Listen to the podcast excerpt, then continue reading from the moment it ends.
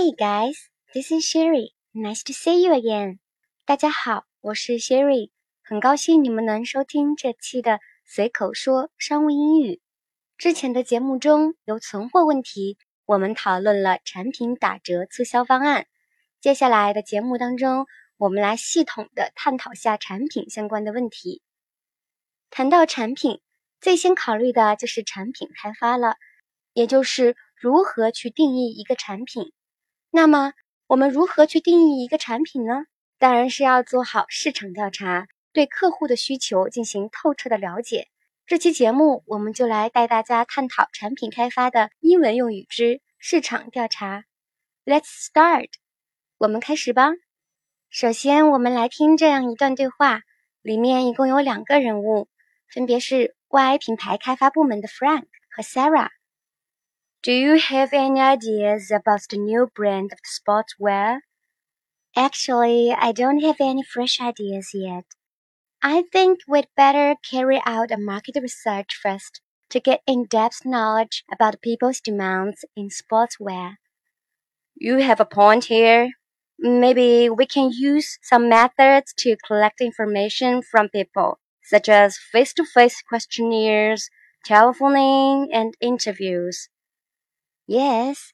As for me, instead of the methods you mentioned below, online questionnaire is an efficient and direct way to gather information. Both face-to-face questionnaire and telephoning are costly and time-consuming. On the one hand, we need to hire many people to do the job. On the other hand, the papers printed for the face-to-face investigation will be a huge waste. What's worse, we will even need to hire people to digitalize the information. But online questionnaire can just skip all these disadvantages. You are right. We could also send lucky customers free samples from our other brand series to help them to learn more about our products. 对话朗读完了，下面我们来一起看看有哪些短语和句子值得我们学习。领导交代了任务， 让产品开发部做一款新的运动服产品品牌。于是，产品开发部 Frank 问同事 Sarah：“ 对于开发这样一款产品，是否有什么想法？”Do you have any ideas about the new brand of sportswear？你对新的运动服产品品牌有什么想法吗？New brand 是新品牌，sportswear 是指运动服。Sarah 其实也并没有什么新的想法，于是回答 Frank。Actually, I don't have any fresh ideas yet. 实际上，我还没有什么灵感。I think we'd better carry out a market research first to get in-depth knowledge about people's demands in sportswear. 我认为我们最好先进行一场市场调查，来深入理解人们对于运动服的需求。Fresh idea 的字面意思是指新鲜、新颖的想法，引申一下就可以用来表达灵感。We'd better 是 We would better 的缩写。Would better do something 是一个非常常用的句型，表示最好怎样做。大家要注意，would better 后面需要接动词原形。Carry out 这个短语是指进行、执行。与普通的进行、执行不同的是。Carry out 带有完成、实现的意味。Market research 的意思是市场调查，也就是我们今天对话的主题，是一个常用的贸易词汇。In-depth knowledge 是说深入理解。People's demands 则是说人们的需求。Frank 听了 Sarah 的回答，觉得虽然他也没有灵感，但是可以先顺着他的思路进行梳理，于是接着说。You have a point here. 你说到点子上了。Maybe we can use some methods to collect information from people, such as face-to-face questionnaires, telephoning, and interviews. 也许我们可以使用一些方法向人们收集信息，比如面对面的调查问卷、跟访、访谈。You have a point here 是一句非常常用的表达，意思是。你说到点子上了， 你说的有道理，而且使用 "You have a point here" 通常是没有上下级的语气区分的，同事朋友间使用的比较多，因此小伙伴们除了之前学习到的同意别人观点的句子，比如 This makes sense、I agree 等等，还可以使用 You have a point here 来表达赞同。Collect information 是指收集信息，Face-to-face questionnaire 是指面对面的调查问卷，Telephoning 是指电访，Interview 除了面试的意思，还可以理解成访谈。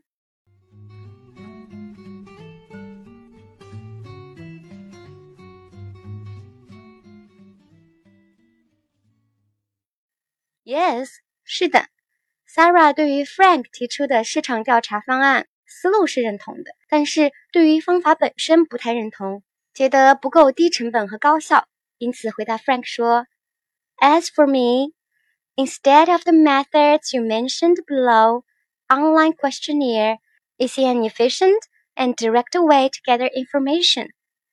在我看来，除了你以上提到的方法，在线调查问卷。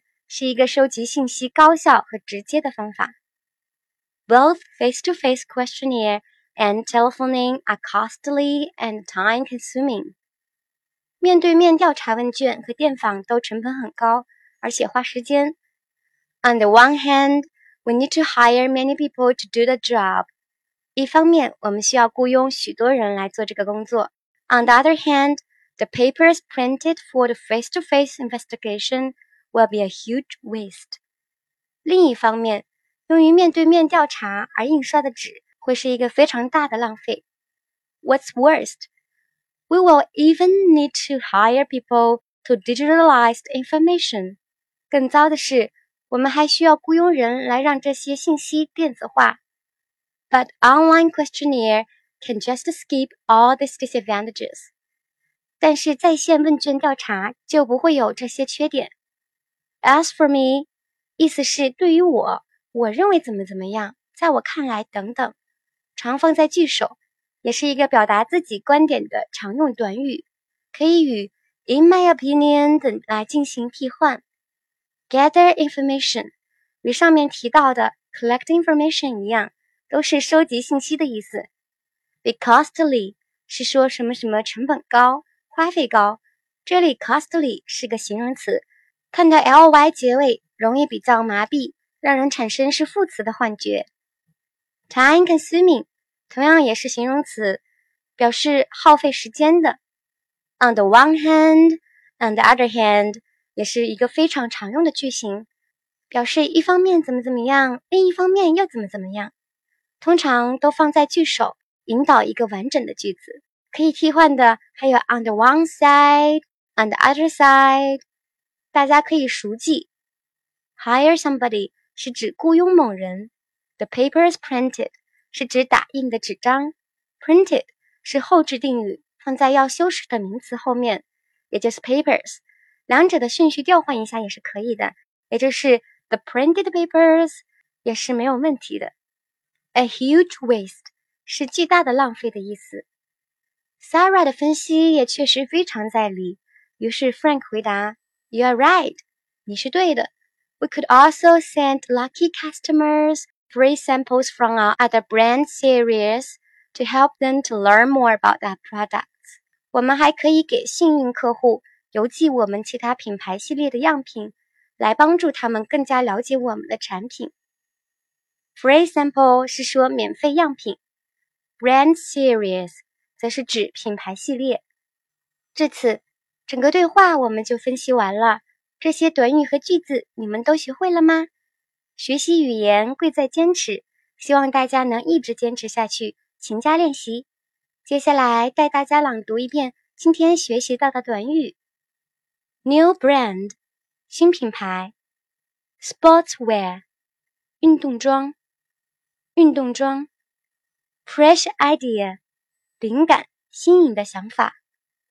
would better do something，最好怎样做？carry out，进行、执行、实现。market research，市场调查。in-depth knowledge，深入理解。people's demands，人们的需求。You have a point here，你说到点子上了。collect information，收集信息。 face-to-face questionnaire 调查问卷，telephoning 电访，interview 访谈，as for me 对于我，在我看来，gather information 收集信息，be costly 什么什么成本高，time consuming 耗费时间的，on the one hand and other hand 一方面怎样，另一方面怎样，hire somebody 雇佣某人，the papers printed 打印的纸张 ，a huge waste 巨大的浪费，free sample 免费样品，brand series 品牌系列。最后。再来朗读一遍今天学习的对话吧。Do you have any ideas about the new brand of sportswear? Actually, I don't have any fresh ideas yet.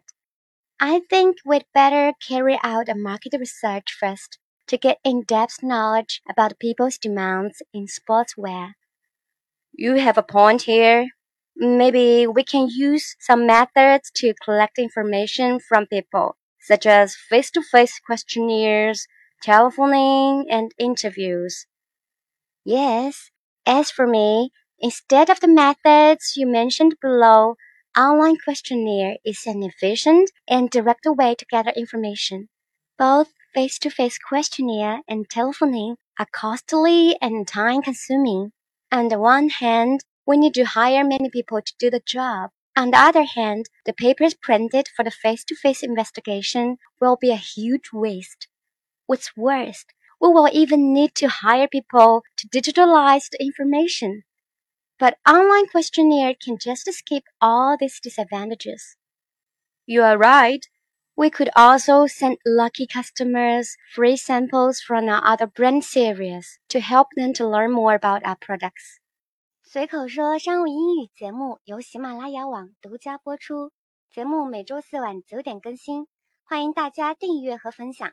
如果你们有想学习的内容和希望主播分享的话题场景，欢迎在节目下面留言。你们的评论和留言，主播每一个都会仔细看， 说不定下一期节目内容就是你想要学习的话题哦。感谢大家收听，下周四见，拜拜。